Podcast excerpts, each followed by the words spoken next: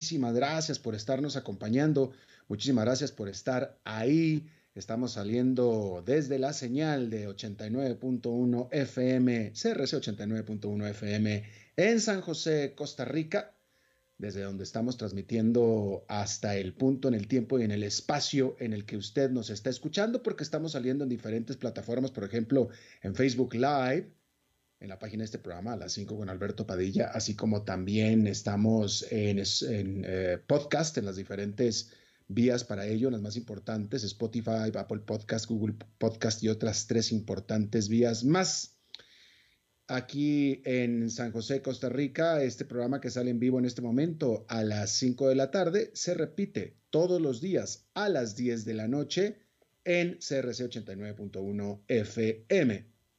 En esta ocasión la señal, por supuesto, es de CRC 89.fm, pero en esta ocasión su servidor transmitiendo de manera remota desde la ciudad de Guadalajara, en México, en lo que es mi primer viaje internacional desde que, desde que inició la pandemia. Espero que esté pasando usted un muy buen final de este día.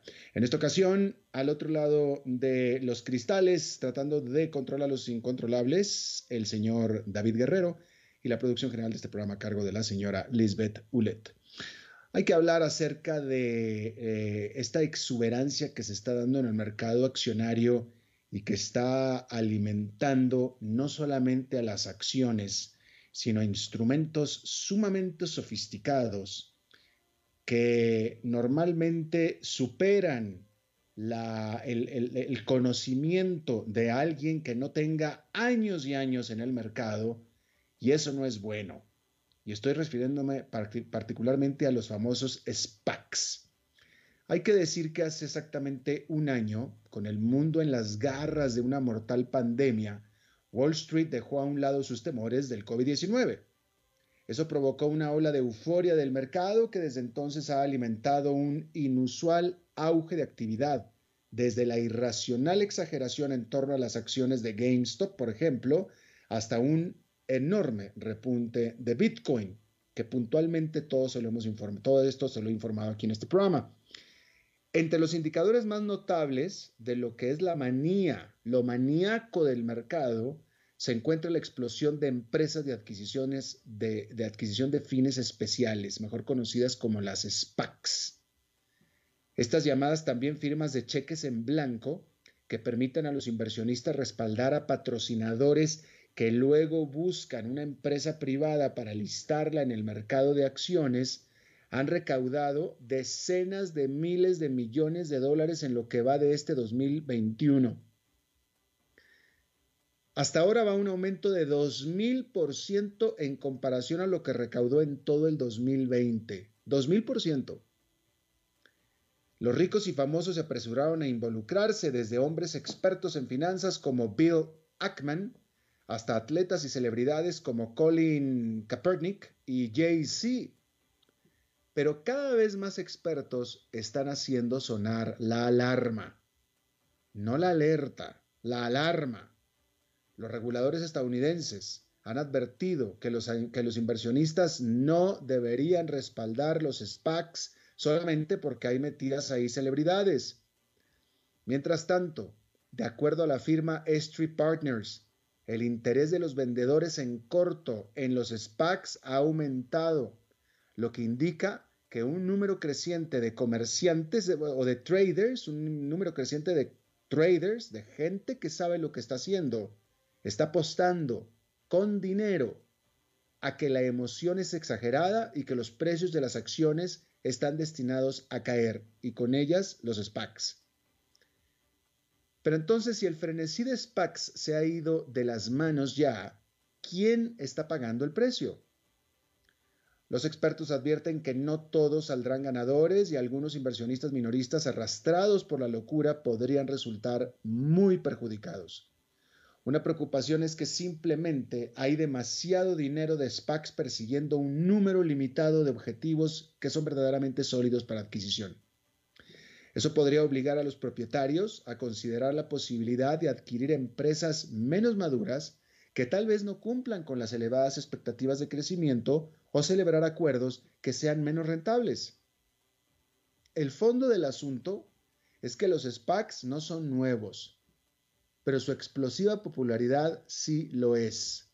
Eso quiere decir entonces que se tratan de instrumentos que son sumamente sofisticados y riesgosos, creados para ser utilizados por verdaderos expertos que saben lo que hacen, pero que sin embargo desde el año pasado han venido siendo explotados o abusados por inversionistas aficionados que están especulando pero sin verdaderamente conocer lo que están haciendo. Y eso es una receta para un choque de trenes. Pasando a notas sobre empresas, hay que decir que el director ejecutivo de Intel, Pat Gellinger, solo lleva en este puesto aproximadamente un mes nada más pero el gigante de los semiconductores lleva necesitando una audaz estrategia durante ya algún tiempo y esta semana Gelsinger la cumplió. Y es que Intel ha presentado varias iniciativas importantes, incluida una inversión de 20 mil millones de dólares en dos nuevas instalaciones de fabricación de chips en Estados Unidos. Las medidas marcan el intento de la compañía de reafirmar su posición como líder indiscutible de la industria de semiconductores después de varios años muy difíciles para la empresa. Gelsinger se hizo cargo de una empresa que enfrenta una serie de desafíos, incluida la competencia sin precedentes de Apple y un accionista activista que exige un cambio profundo en la empresa. Intel también ha experimentado importantes retrasos en la producción de chips, de próxima generación, lo que ha permitido avanzar a sus rivales TSMC y Samsung. Durante los últimos dos años, las acciones de Intel han aumentado un poco más del 19% nada más, en comparación con el crecimiento de casi 114% en el indicador de semiconductores PHLX o PHLX, que rastrea el sector de semiconductores en general. La nueva estrategia podría ayudar a resolver muchos de esos problemas. Intel, que está trabajando para perfeccionar su chip de 7 nanómetros de próxima generación, planea revisar su proceso de fabricación y depender más de la subcontratación. Al mismo tiempo, destinará más dinero a su campus de Arizona, creando ahí miles de puestos de trabajo. Bueno, y las acciones de GameStop, ¿se acuerda usted de GameStop? Bueno, pues estas acciones se han disparado este año gracias al entusiasmo acumulado, en las redes sociales, ya que los inversionistas novatos apostaron a que la problemada minorista de videojuegos podría lograr un exitoso cambio a lo digital que impulsaría las ventas. Pero pues los últimos resultados financieros de la compañía muestran que aún no está allí todavía. Este martes, GameStop reportó ventas netas de 2.100 millones de dólares durante su trimestre más reciente. Esto es un 3% menos que en el mismo periodo del año anterior y ligeramente por debajo de los 2.200 millones que esperaban los analistas de Wall Street. Para todo su año 2020, GameStop registró una pérdida neta de más de 215 millones de dólares. Sin embargo, las ventas globales de comercio electrónico aumentaron un 175%, lo que representa ya el 34% de los ingresos netos totales de la empresa durante el trimestre. Durante el mismo periodo del año pasado, el comercio electrónico representó solo el 12% de las ventas totales. Pero, ¿será eso suficiente para mantener el interés de los inversionistas? Las acciones de la compañía es decir, de GameStop, cerraron el martes en 181,75, cayendo un 9% desde el comienzo de la semana, pero aún así han subido casi 685% en lo que va del 2021.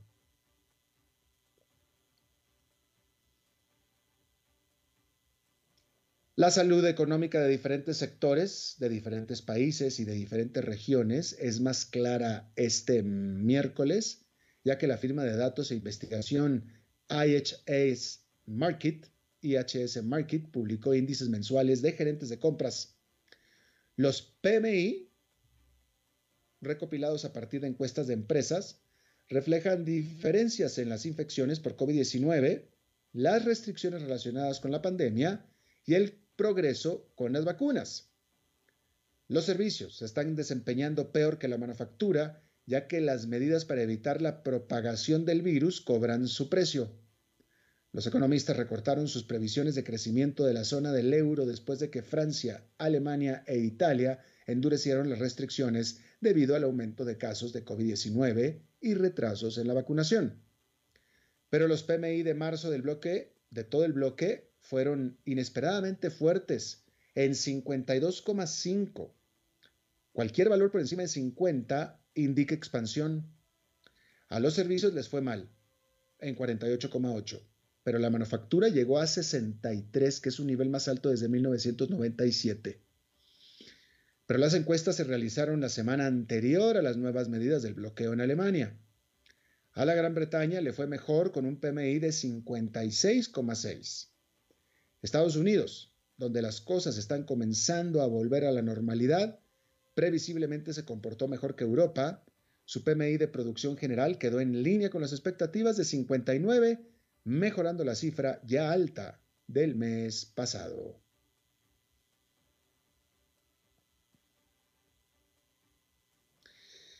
Hay que decir que la vacuna COVID-19 de AstraZeneca Oxford University ha recibido mucha, muy mala prensa en las últimas semanas.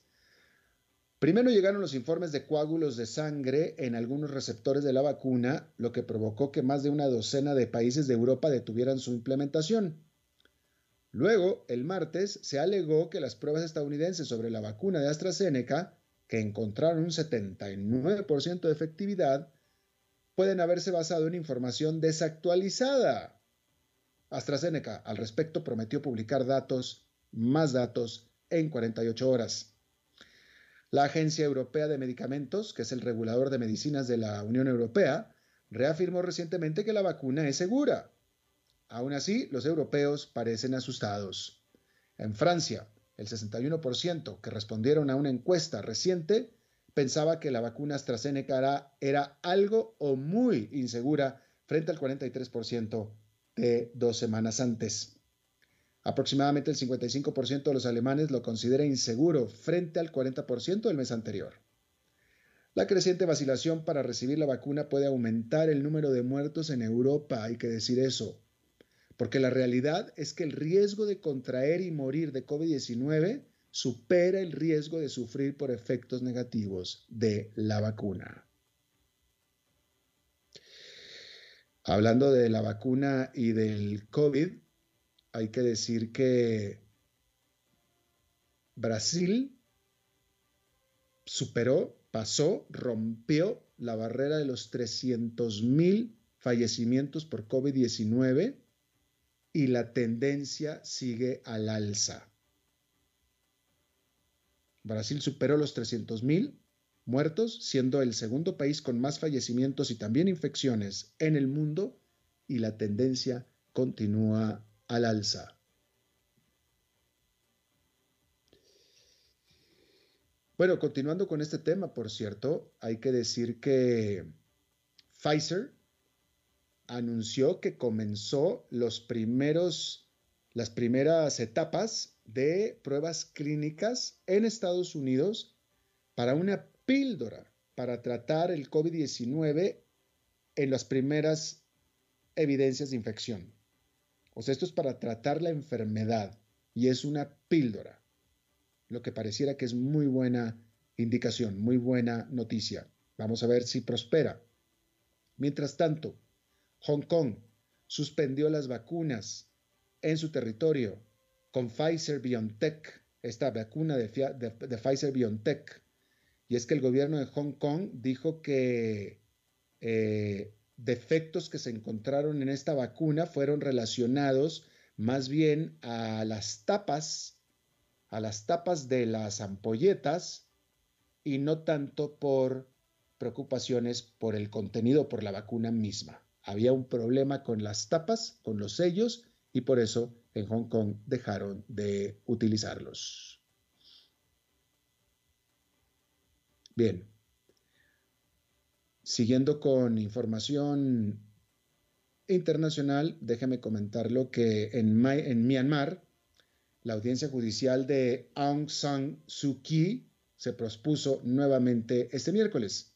Suu Kyi, la líder de facto del país, hasta que fue destituida en el golpe de Estado del mes pasado, enfrenta al menos cinco cargos, incluida la corrupción, probablemente estos diseñados para descalificarla de las elecciones prometidas por la Junta después del estado de emergencia que aseguraron termina en un año.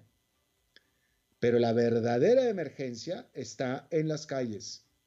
El gobierno civil paralelo de Myanmar, formado por miembros del partido de la señora Suki, declara que los birmanos tienen derecho a defenderse.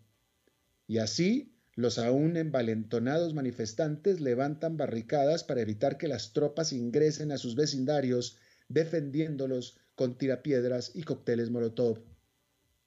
Los soldados, por su parte, responden llevando arrastras a los vecinos para que las desmantelen estas barreras, mientras arrasan las ciudades, secuestran y disparan a manifestantes y no manifestantes por igual. Hasta ahora más de 275 birmanos han muerto durante las protestas. Este miércoles, después de la liberación de más de 600 manifestantes encarcelados, las calles quedaron desiertas, pero por tragedia, no por rendición. Se convocó a una huelga silenciosa después de que una niña de siete años fuera asesinada a tiros en su casa en Mandalay.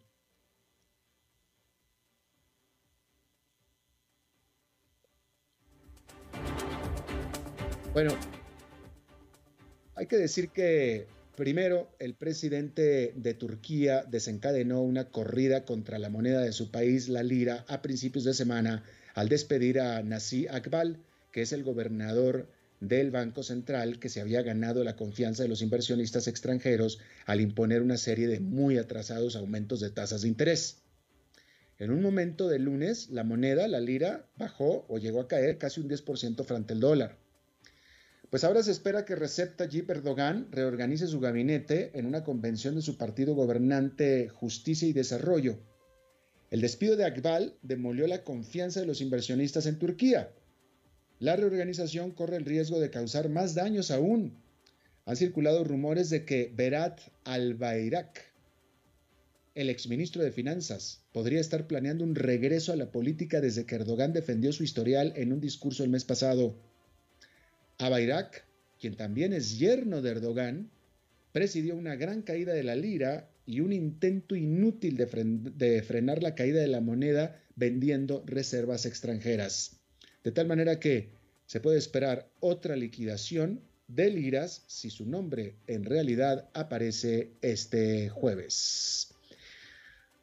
Bueno, y este martes, una pintura del artista de graffiti que se hace llamar Banksy y digo que se hace llamar puesto que nadie lo ha visto a este artista, pasó por debajo del martillo en la casa de subastas Christie's el martes, ganando 23 millones de dólares a beneficio de una organización benéfica que trabajan, o de, de, varias organizaciones benéficas que trabajan con el Servicio Nacional de Salud del Reino Unido. Pero a diferencia de la obra Girl with a Balloon, que se autodestruyó después de venderse por 1.400.000 dólares, esta otra permaneció intacta. Game Changer, que muestra a un niño jugando con una muñeca enfermera superhéroe, apareció en un hospital de Londres cerca del comienzo de la pandemia, junto con una nota de Banksy diciendo gracias por todo lo que estás haciendo. Espero que esto ilumine un poco el lugar, incluso si es solo en blanco y negro, puesto que la obra es en blanco y negro. Bueno, y en una prueba de tres años, científicos británicos tomaron muestras de 156 jugadores de rugby que estaban en evaluaciones por lesiones en la cabeza y encontraron que los marcadores de ADN en la saliva podían predecir las conmociones cerebrales con una precisión del 94%, es decir, quién era propenso a conmociones cerebrales, porque Alguien puede darse un golpe en la cabeza y sufrir una conmoción, el otro un golpe idéntico sin sufrirla. Los investigadores de la Universidad de Birmingham dijeron que los biomarcadores salivales también pueden ayudar a estudiar la respuesta del cuerpo al trauma, es decir, a la contusión a lo largo del tiempo. Aunque podrían pasar años antes de que tales pruebas estén disponibles al público para brindar resultados inmediatos a los atletas en deportes de riesgo como el rugby o el fútbol americano, los científicos tienen la esperanza de que también facilitarán a los médicos la detección de otras lesiones cerebrales. Y antes de ir a una pausa, déjenme informarle que allá en Nueva York esta fue una jornada pues básicamente negativa con el índice industrial Dow Jones quedando básicamente sin cambios, pero el Nasdaq Composite perdió 2%, mientras que el Standard Poor's 500 quedó con una caída de 0,55%. Vamos a hacer una pausa y regresamos con esta entrevista de hoy.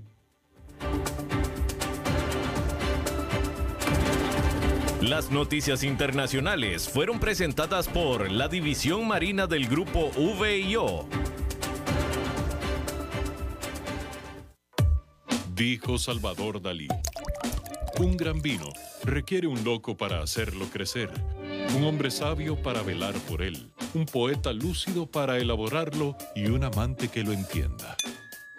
Bodegas y viñedos La Iride, vinos argentinos de la región de Mendoza colecciongourmet.com.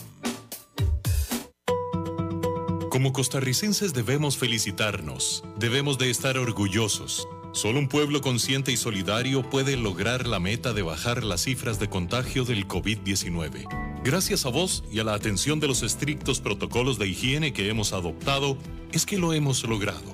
Pronto llegará el día de reencontrarnos y de volver a la normalidad. Gracias Costa Rica, sigamos protegiéndonos. COVID-19, un problema de todos que resolvemos cada uno. Un mensaje de la Cámara Nacional de Radiodifusión, Canara. ¿Sabías que la División Forestal del Grupo VIO ofrece gran variedad de accesorios y repuestos? Cuentan con una línea de accesorios y consumibles, cadenas, espadas, afiladores, limas, nylon, cuchillas y lubricantes, entre otros. Comproba el respaldo garantizado para todos los modelos de equipos disponibles en Costa Rica. El Grupo VIO es la primera empresa del segmento forestal en tener venta en línea de equipos y accesorios con entrega a domicilio. Ingresa a vioforestal.com y descubrí todas las opciones.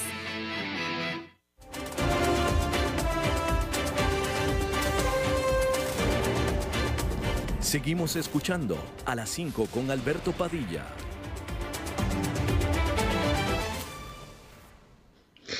Bueno, gracias por continuar con nosotros. Eh, indiscutiblemente, o sea, todo, todo fue afectado por esta pandemia. Todo, absolutamente. No hubo nada que no fuera afectado, para bien o para mal. Por el lado de para mal, yo creo que es consenso en cualquier país del planeta, digo, es totalmente consenso, que la industria más total, completamente afectada e incluso diría devastada, puesta de rodillas, fue la industria del turismo. Y lo sigue siendo todavía. Sin embargo, ahora que ya cuando menos en este continente, en el continente americano, eh, se están comenzando a liberar las fronteras. Ya Costa Rica, por ejemplo, anunció la liberación total de las fronteras. Estados Unidos pues, tiene algunas restricciones, definitivamente, hay que hacerse prueba del COVID-19, etcétera. Ya viene la Semana Santa. Yo mismo salí del país de Costa Rica, viajé internacionalmente de Costa Rica a México el lunes y el avión venía pues yo diría que a un buen 80-85% de su capacidad. La pregunta es si realmente se está sintiendo o al menos se puede anticipar una recuperación que pudiéramos llamar sólida. Yo le agradezco muchísimo a Alex López. Alex López es eh, presidente de Mundo Viajes en San José, Costa Rica, que esté con nosotros. Alex, muchísimas gracias. Eh, muy buenas tardes, don Alberto. Qué, qué placer para mí y para y, para, y un gran saludo para todos los escuchas que están en este momento siguiendo tu programa. Muchísimas gracias. Primero que nada, yo creo que Alex, la primera pregunta que te, yo te voy a hacer es una más puntual en el sentido de que, que eh, eh, yo creo que ya cada vez más gente está escuchando y sabe y lo ha hecho de gente que está volando a Estados Unidos para vacunarse. ¿Tú nos pudieras dar, eh, decir o poner en contexto sobre el repunte que se habrá dado en viajes hacia Estados Unidos para este propósito? Pues sí, don Alberto, viera que ha sido algo interesante. Eh, hay algunos estados que han estado vacunando gratuitamente, eh, bueno, casi todos gratuitamente, algunos con algunas restricciones, Este, y mucha gente ha aprovechado la oportunidad para, para hacer el turismo de vacunación, por decirlo así, ¿verdad? Este, pues la ha encontrado fácil en algunos lugares como la Florida, Texas, California, que han sido estados que empezaron a vacunar sin, sin, sin, ninguna cédula, por decirlo así, o ninguna identificación, nada más este, con sus datos, con su fecha de nacimiento y con algún problema médico que lo haga constar de que, que digamos que usted merece la vacuna. Y realmente sí, se ha activado todos estos días atrás, hace un mes para acá, viene mucha gente de Costa Rica yendo a los Estados Unidos a vacunarse, Alberto. Bueno, muy bien, interesante. Eso en todo caso será algo que pronto pasará. Ahora, hablemos de la industria turística en general. Primero que nada, ¿cómo se está viendo, perfilando esta Semana Santa después de que el año pasado no hubo Semana Santa? Bueno, realmente la Semana Santa se está viviendo, yo lo voy a poner así, tenemos tres caballitos de batalla. Eh, uno es, digamos, México y Estados Unidos. Eh, Estados Unidos que ha sido el caballito de batalla para nosotros para poder subsistir, donde toda la mayoría de fronteras están cerradas o algunas ya abrieron, pero no han sido como el, como el destino que la gente escoja para, para, para, para irse a vacacionar. Entonces, por eso le decía que, digamos, tu país, México, ha sido el caballito de batalla. De los tres destinos de caballito de batalla ha sido Miami, de México DF y Quintana Roo, para decirlo, para decirlo más bien Cancún, para esta época, don Alberto. Eh, cuando te refieres a caballito de batalla, estás refiriéndote hacia donde los estadounidenses van a ir a pasar su Spring Break o su Semana Santa. Más bien los ticos, ya hablo yo de los ticos, ah, que son los, que se están, se están reactivando desde que empezó esta situación. Eh, como no había tanta apertura en los diferentes países, eh, creo que Estados Unidos, al no haber nunca cerrado para que nadie entrara, más que todo para nosotros los centroamericanos, y, el único país que le cerró, que no podía entrar era Brasil, entonces Estados Unidos siempre estuvo apertura. México también nunca cerró y eso fue una ventaja para nosotros, porque en el momento que se reactivó los vuelos tanto hacia Estados Unidos como a México, eh, la gente empezó a viajar a esos destinos. Si usted me pregunta a mí, don Alberto, ¿cuánta gente está viajando a Sudamérica? Le puedo decir que muy poca de turismo, más que todos son repatriados. Sin embargo, los ticos para turista, para irse a la Semana Santa la próxima semana, se están yendo a México, México Distrito Federal y eh, Cancún y Miami. Esos son los destinos preferidos en este momento para los costarricenses. Ah, bueno, pues aquí entre si alguien, me, si alguien me, me, acepta la sugerencia, yo les recomiendo la Ciudad de México, que es espectacular y es mucho más barato que Miami. Pero bueno, en fin. Ahora dime, eh, ¿cómo se está perfilando el turista hacia, pues, el caso que te ocupa, que es Costa Rica? Pero si puedes darnos el caso de, de otros países o de la región, mm, sería muy interesante también. Bueno, digamos, en el caso de Costa Rica, este, eh, aquí, bueno, ha habido un incremento del, más que todo el estadounidense, que es el que está viniendo. El europeo realmente, don Alberto, es muy poco. Este, lo vemos por la cantidad de sillas que usted ve en un vuelo todos los días, tanto, voy a hablar del europeo un poco, digamos, ver a Air France, ver a KLM, ver a Iberia llegar con y a Lufthansa, hay veces ocupaciones de un 30%. Entonces eso habla mucho de que realmente los aviones vienen vacíos, ¿verdad? y, y, de Estados Unidos, algunos destinos, llámese, digamos, Nueva York, eh, Los Ángeles, eh, Houston, algunos vuelos vienen a un 60-70%. Y este, a San José y a Liberia realmente sí, el incremento ha sido muy poco para esta temporada de verano, que ya casi termina relativamente. Este, hubo, un incremento realmente bueno, pero eso fue allá en noviembre, donde todo el mundo estaba encerrado y quería salir en carrera, ¿verdad? Pero, este, y esperábamos tener un incremento más alto para Costa Rica, pero realmente no fue lo que se esperaba. ¿Por qué digo que no, que no fue lo que se esperaba? Porque había muchas rutas abiertas para, para venir a Costa Rica, vuelos directos desde Chicago, desde Los Ángeles, desde San Francisco, desde Nueva York y muchas cosas, y se terminaron cancelando, don Alberto, eso por falta de ocupación. ¿Hay manera de poder explicar por qué se ha habido aumento en las visitas hacia el aeropuerto de San José y no el de Liberia? Yo creo más que todo son tarifas, don Alberto, son tarifas. El Liberia siempre ha sido un destino caro para nosotros, así se lo digo realmente. Mm. Este, y lo, uno lo mide en, cuánto vale un boleto hacia San José y cuánto vale un boleto hacia, hacia Liberia. Muchas veces el tiquete a Liberia es el doble, don Alberto, lo que cuesta. Mm. Mm. Bueno, pero, pero, ok, eh, yo supondría que si eso es un problema para las aerolíneas, eh, las aerolíneas ajustarían el precio para aumentar la demanda, ¿no? Pues a veces eso es lo que uno cree, pero no, no pasa eso. pero no, sucede. Oye, hablemos de los precios, sin embargo, eh, Alex, yo que compro, yo que compro pasajes para viajar yo y para que vengan a visitarme mis hijos, etcétera, los precios han estado subiendo. Sí, bastante. Bueno, eh, quiero decir, digamos, eh, un momento que los Estados Unidos, cuando empezó la apertura, allá en agosto, que Costa Rica ya empezó a, digamos, a aceptar los vuelos de Estados Unidos, empezaron en una base de 200 dólares, 250 dólares, pero como fue llegando la temporada de Navidad, fue incrementando. En enero, en enero hubo un incremento bastante bueno, tanto de salidas como de llegadas pero llegó Don Biden y Biden dijo, le pongo la prueba a todo el mundo, don Alberto, la prueba para entrar y para salir. Eso hizo que se cayera completamente el mercado. Es más, estuvimos como 15, 22 días de que, le voy a ser muy sincero, las agencias asustaban. Los, tanto los gerentes de las líneas aéreas estaban también asustados porque sus su, cancelaciones fueron de, de, un 80 que estaba la ocupación a un, a un, a un, este, a un 30% de ocupación. ¿Por qué? Porque de el problema es que algunos países, al momento de, que Biden dijo, todo el mundo ocupa la prueba para regresar a Estados Unidos, este, de, no estábamos preparados para, para, para, para, ese mercado. Entonces, ¿qué hacíamos con llegar 10 aviones diariamente, a un ejemplo, a Liberia, donde en Liberia solamente habían tres laboratorios para hacer pruebas PCR? Entonces fue complicado aquella situación. Entonces, ese, eso hizo que se cayera mucho el mercado en ese entonces.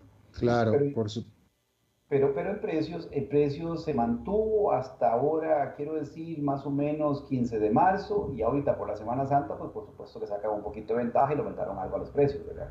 Claro, claro. Oye, Alex, eh, dime, eh, a mí me da la impresión, y tú me lo vas a corroborar, que el, el turista tico, el turista nacional tico intranacional, eh, a ver, hace dos semanas yo fui a Tortuguero, y, yo me fui en auto y yo dejé el auto, lo estacioné ahí en el puerto donde lo estacionas, que creo, La Pavona, si mal no recuerdo que se llama. El estacionamiento estaba lleno, el estacionamiento estaba lleno. Y, el hotel donde me quedé, no, no estaba lleno, pero había algo de gente. Eh, eh, este domingo fui a hacer un paseo a algunas cascadas por Limón, a hacer senderismo, y yo diría que el turista tico está apoyando, está saliendo, está visitando lugares. Pues sí, yo creo que sí, el tico empezó a impulsar bastante desde que cerraron un poco las restricciones, este, en la hotelería más que todo, en ciertos hoteles cuando empezaron a, a soltar las restricciones de que se podía pasar de un 50 a un 100%, creo que el tico empezó a apoyar más. Lo que pasa, don Alberto, que creció mucho el alquiler de casas en Costa Rica. Eh, creo que aquí Airbnb sacó su ventaja, eh, Booking sacó su ventaja y los hoteleros no tanto. Quiero decir, los hoteleros pequeñitos, eh, porque los hoteles grandes siempre, siempre estuvieron llenos. Llámese el Hotel Fiesta, pues no sé si puedo decir marca, don Alberto. Este, sí, claro que, claro que puedes decir.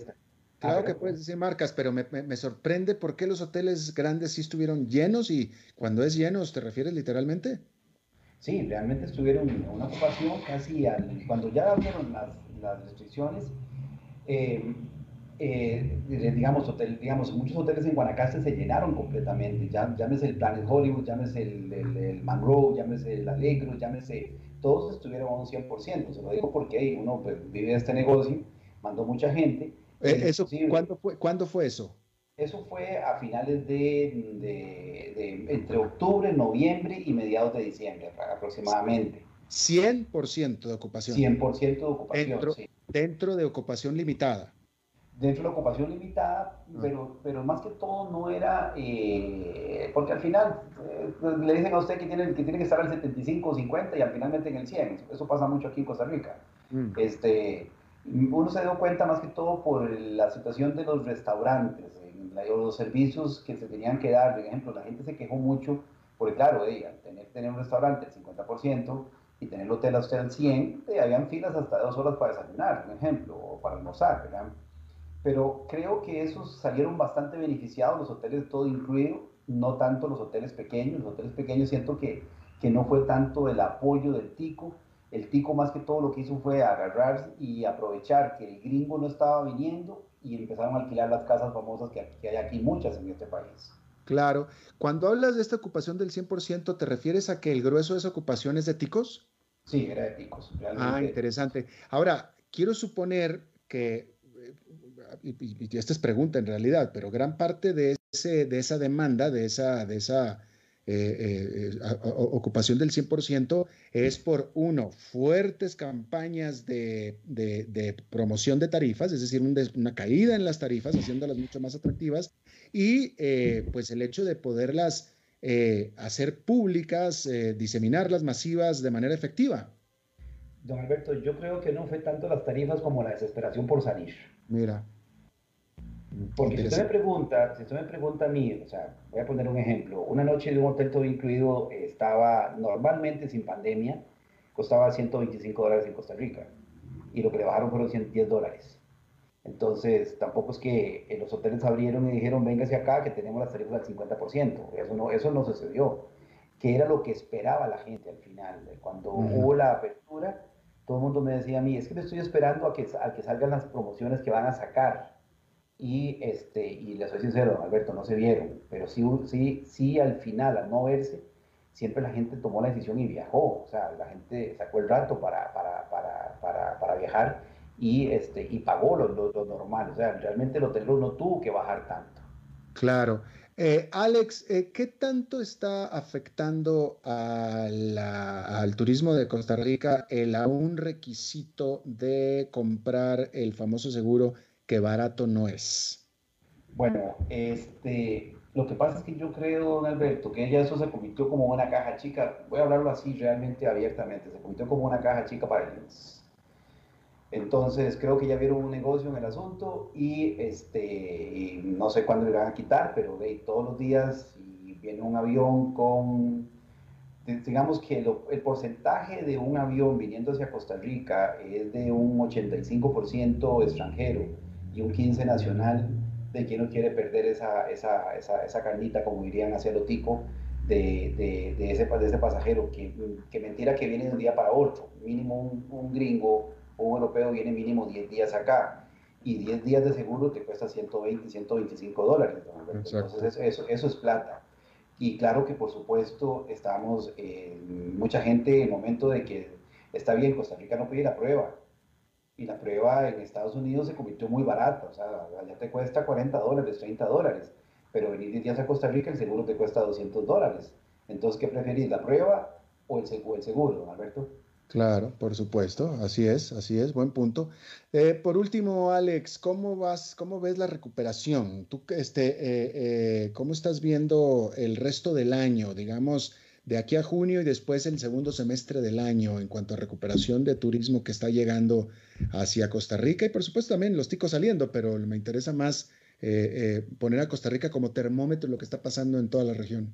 Realmente, don Alberto, si usted me pregunta a mí, la gente está viajando a corto plazo. Si en este momento nadie está planificando ni, al, ni aquí a tres meses ni al segundo semestre. Van como de, muy de ya. O sea, que si usted dice, mira, qué ganas, quiero ir a viajar, me monto ya en el avión y me voy. No planifica absolutamente nada. Voy a decirlo, si usted pregunta a mí, en mi estadística, cuántas reservaciones tengo para el segundo semestre hacia Costa Rica y cuántas tengo saliendo de Costa Rica, le puedo decir que los cuento con una mano y me sobra. Interesante. Eh, eh, en, esta, en esta época pandémica, como estamos, y etcétera, ¿quién es el que, qué mercados son los que están prefiriendo los turistas sobre América, sobre, sobre Costa Rica? Que, digamos, eh, lo que pasa es que si me habla de, venir de, digamos, de Estados Unidos hacia Costa Rica, se les, más que todo la parte fría. La parte fría, cuando digo en este momento, eh, son eh, la gente de Nueva York, gente del centro de los Estados Unidos y la costa oeste de Estados Unidos. El de la Florida no viene a Costa Rica realmente, es muy poquito, don Alberto. Estaba pensando yo en, mercados, en, otros eh, destinos, destinos competidores de Costa Rica como Cancún, como República Dominicana. Ah, sí, sí. ahí sí entendí la pregunta. Ok, sí, este, realmente, em, pues sí, ustedes, bueno, los mexicanos llevan la, llevan la batuta, sinceramente. Porque hay muchos países que todavía no se siguen recuperando o tienen muchas limitaciones. Uno, lo que, unos que se han recuperado rápido, que fueron los primeros que abrió eh, allá en junio del año pasado, este, fue República Dominicana. Entonces aquí este, los que tuvieron la apertura primero fueron los que ganaron, los que sacaron ventaja de esto, Alberto y República Dominicana creo que es el que primero más se ha recuperado. Ajá. ¿Cuándo prevés tú, de acuerdo a, tu experiencia, a tu opinión, a tu opinión informada, cuándo tú estimas que Costa Rica podrá volver a tener los mismos este, llegadas eh, eh, de turistas que tenía antes de la pandemia? Yo calculo así, siendo muy, no, no negativo, sino muy realista, yo calculo que un par de años un par de años. Sí, un par de años. Eh, ¿Conoces, vaya, ¿qué, porcentaje dirías tú? ¿Qué, qué, cifra te aventurarías tú de decir de hoteles en Costa Rica que tuvieron que cerrar para siempre? Digamos, eh, más que todos los que cerraron para siempre fueron los, algunos pequeñitos. O sea, te puedo decir que aquellos que tenían 10 cuartos, 15 cuartos, eh, esos fueron los, digamos, el pymes, por decirlo así. Esos fueron los que... De lujo, incluso. De lujo. Sí, de lujo, de lujo. Inclusive aquí hay hoteles, muchos hoteles boutique, don Alberto. Bueno, yo imagino que usted pasea bastante por mi país, según lo que te escuché. Este, aquí hay hoteles de, de lujo, con cuartos muy, muy, muy, este, o sea, con pocos cuartos. Y esos hoteles, yo creo que sí, este, algunos se fueron, como quien dice, la quiebra yo calculo que de todo ese tipo de, pymes o por el poco apoyo que hubo, creo que ando hablando de un 30 o un 35% en cierres aproximadamente.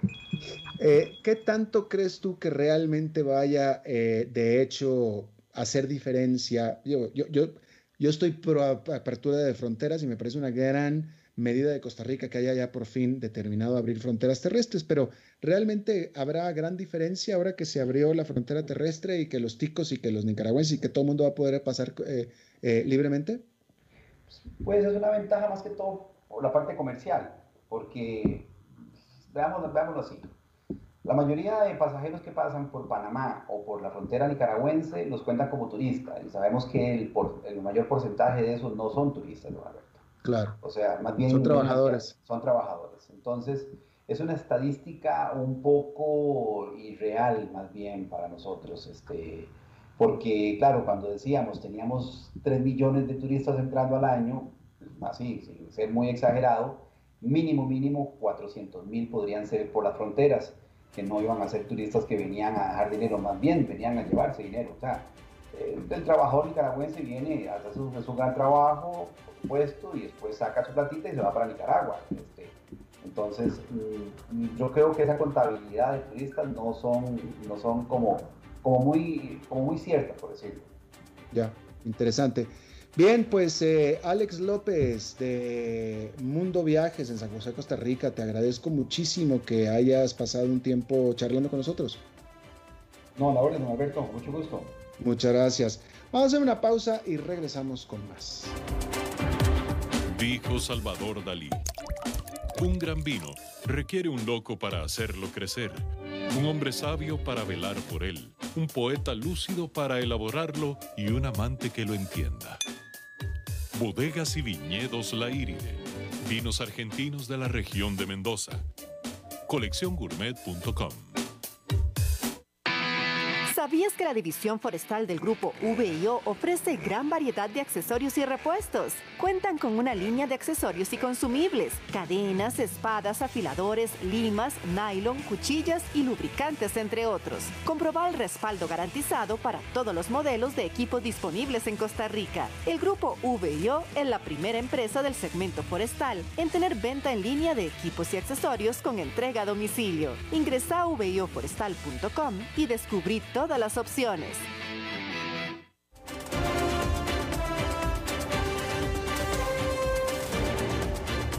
Seguimos escuchando a las 5 con Alberto Padilla.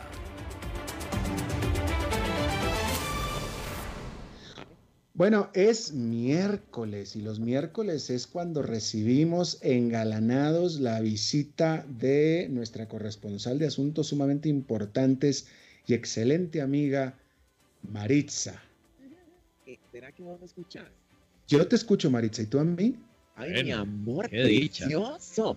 Chiquillos, en este momento tenemos una conexión y aparte que es una conexión casi que de alma a alma con Alberto Alberto Padilla, perdona que yo me meta, pero ¿a dónde, en qué parte del mundo te encontrás? En este momento, Maritza, estoy en Guadalajara, México. Guadalajara, Guadalajara, Guadalajara, Guadalajara. Así es, Maritza. Llevo dos días y ya he engordado tres kilos. Llevas dos días y me imagino que estás ebrio. Eh, no, en este momento no, pero llámame en 45 minutos y ya lo estaré. Llámame, llama, llámame mañana. Oye, Alberto, ¿cuántos tequilas llevas? Eh, no, fíjate que todavía no. ¿Cuántos caballitos? Todavía no ha llegado el momento de tequilas. Eso no significa que no he tomado otras cosas, pero tequila todavía no, Maritza, qué pena. Ya te rellenaron de frijoles la torta. Ya me, ya, una torta ahogada, ya, ya me, ya me comí una Ay, las tortas ahogadas. Ay, Alberto, las tortas ahogadas, este, los flautines, Oye, de, desayuno, una, oye, yo que me desayuno siempre frutita y cosas así, acá me dieron una torta ahogada, casi me ahogo, pero de todos modos me la comí. Ahogate en, el sabor, ahogate en salsa. Exactamente. Papacito lindo, este, Dime. voy a dar un consejo. Por favor. Mi amor, ya vos en estas... Guadalajara tiene un clima caliente. En este momento ha estado caliente, muy caliente, tengo que decir que sí. Bueno, te voy a dar un consejo. No caigas en la tentación, no caigas en el pecado, porque yo me imagino que vos allá, en aquellas pantalonetas cortas que usas y tus, camisetas ajustadas, salís a la calle, ya yo me imagino a levantar a ver quién sabe qué. Oye, eh, pues muchas cosas, pero primero que nada definamos qué es pecado, ¿verdad? Bueno, pecado es que yo no esté ahí, papá. Esa, exactamente, yo estoy de acuerdo con eso, Marisa. Yo estoy totalmente. La mi príncipe Alberto. ¿Y cuándo vas a regresar, mi vida? Eh, hasta el lunes. Yo me vine por toda una semana. Ya me liberé, me liberé porque llevaba más de un año encerrado en la casa y ya me liberé y me vine por toda, más de una semana incluso. Diez días me vine para acá. Ay, qué lindo, Alberto. ¿Y por qué no me llevaste? Pues, Maritza, yo, tú eres una mujer muy ocupada, muy... Amor, pero si es para eso, yo lo dejo todo. Ay, bueno. Si la cosa al pastor, yo lo dejo. La próxima. Además, no quería correr con el peligro de que te me fueras a contagiar de algo raro y, no me lo perdonaría jamás. Mira, tiene más que cuentas. Este, papacito, te, te, cuento, te tengo un cuento. Y es un cuento. Bueno, vos. Échamelo, échamelo. Vos sabés que yo digo cuento por decir noticia. Porque esto está pasando en el mundo y me parece innovador. Vos sos un hombre este, con vista, con mira al futuro. ¿Qué te parece lo que te voy a decir? A ver. Científicos quieren enviar a la luna muestras de esperma. ¿De qué? Esperma. Muestras de esperma a la luna. Sí. ¿Qué van a poner allá? ¿Una clínica de inseminación artificial o qué? Un banco de esperma es lo que quieren poner. ¿Cómo a la vez? ¿Para las mujeres que están en la luna, literalmente? Ay, no, no, déjame ampliártelo. Óvulos y espermatozoides es básicamente una póliza de seguro global moderna para, para conservar las especies. ¿Cómo me la ves? Imagínate que eh, este han propuesto lanzar un depósito. Ojo la cantidad, al, al rato a uno tuyo ahí, no sabes, de 6,7 millones de espermatozoides y óvulos, de los que van a echar mano o ya echaron, ¿verdad? En el caso de necesitar repoblar el mundo. ¿Qué te parece? Y muy impresionante, muy impresionante, pero, pero válgame, no, no. Eh, francamente, bueno, pues mira, venimos saliendo de una pandemia y tristemente sí ha fallecido mucha gente, este, eh, pero pues no, no, veo yo que pueda suceder que realmente eh, elimine tal cantidad de población como para tener que, se ve que no ves películas. No, pues no, ese tipo de películas. ¿Tú vas a ir a ver Godzilla contra Kong? No, eso no. Mi vida, ese mono gigante a mí me hace los mandados. Pero te voy a decir, este, un montón de cosas pueden pasar. Que arra de los dinosaurios. A vos, que uno no sabe en qué momento le cae un, este, un aparato de esos encima. Imagínate que lanzar células reproductoras en pozos lunares y emprender un éxodo planetario. A mí me preocupa que eso se... Imagínate el bucaque lunar que se hace. El, eh, no, es que no sé qué dijiste, no sé qué es eso, qué pena. Ay, no, ay, peme, tan mi amor, precio. Bueno, este, eh, imagínate que en estos agujeros, este, donde quieren poner estos, estos, este, almacenar esto, tienen una profundidad de O sea, quieren, quieren ir a meter el semen en un agujero. Mi amor, 100 metros bajo tierra y brindan un refugio prefabricado de la superficie en la Luna. Esto soporta grandes cambios de temperatura, esto soporta todo. Y entonces quieren llevar tanto como de, de, la especie humana, como de plantas, como de todo lo, este, lo, lo, que pueda correr peligro. Una arca de Noé. Son, exacto, una arca de Noé espermática. ¿Vos has bajado al pozo en algún momento? Eh, supongo que sí, varias, en varias instancias, pero no sé a cuál te refieras. Mi vida, en México no hacen pozos y guardan agua. Sí. Así es. Bueno, ellos lo quieren hacer, pero en la luna y no Mira, Muy interesante. Oye, ahora. sí. Ya se te está acabando el saldo, Marisa. ¿eh? Ahora te voy a decir, oh. Albertito, hay que tener cuidado, porque no todas las especies uno quisiera preservar. Yo, estoy de acuerdo con. ¿Verdad que sí? No todos los humanos que uno conoce, uno dice, ay, este, mejor este lo dejamos aquí. Te voy a decir, tengan cuidado, chiquillo, este Albertito, porque el sexo sin condón es lo más peligroso del mundo. Nos quitó a Freddie Mercury y nos dio a Bad Bunny. ¿Te fijaste? Hay que tener cuidado a quién vamos a mandar allá. ¿Quién nos va a representar como especie? Definitivamente, yo quisiera que se multiplicaran las maritzas, por ejemplo. Ay, mi vida, Alberto Padilla. estaría yo ahí a la par tuya comiéndome una torta. bueno, ¿por qué no empezamos y me ayudas a enviar una muestra? Pero ya nos tenemos que ir, Maritza. Ay, Alberto, pero cuarto. Vos, vos, vos, al ya, ya, ya, me tengo que ir. Eso, a la mexicana, mi vida, te mando un beso con chile o en el chile. Adiós. Ey. Bueno, bueno. Eso es todo. Muchas gracias, Maritza. Bueno, eso es todo lo que tenemos por esta emisión de a las 5 con Sergio Alberto Padilla. Muchísimas gracias por habernos acompañado. Nos reencontramos en 23 horas. Que la pase muy bien. Estos pozos en la...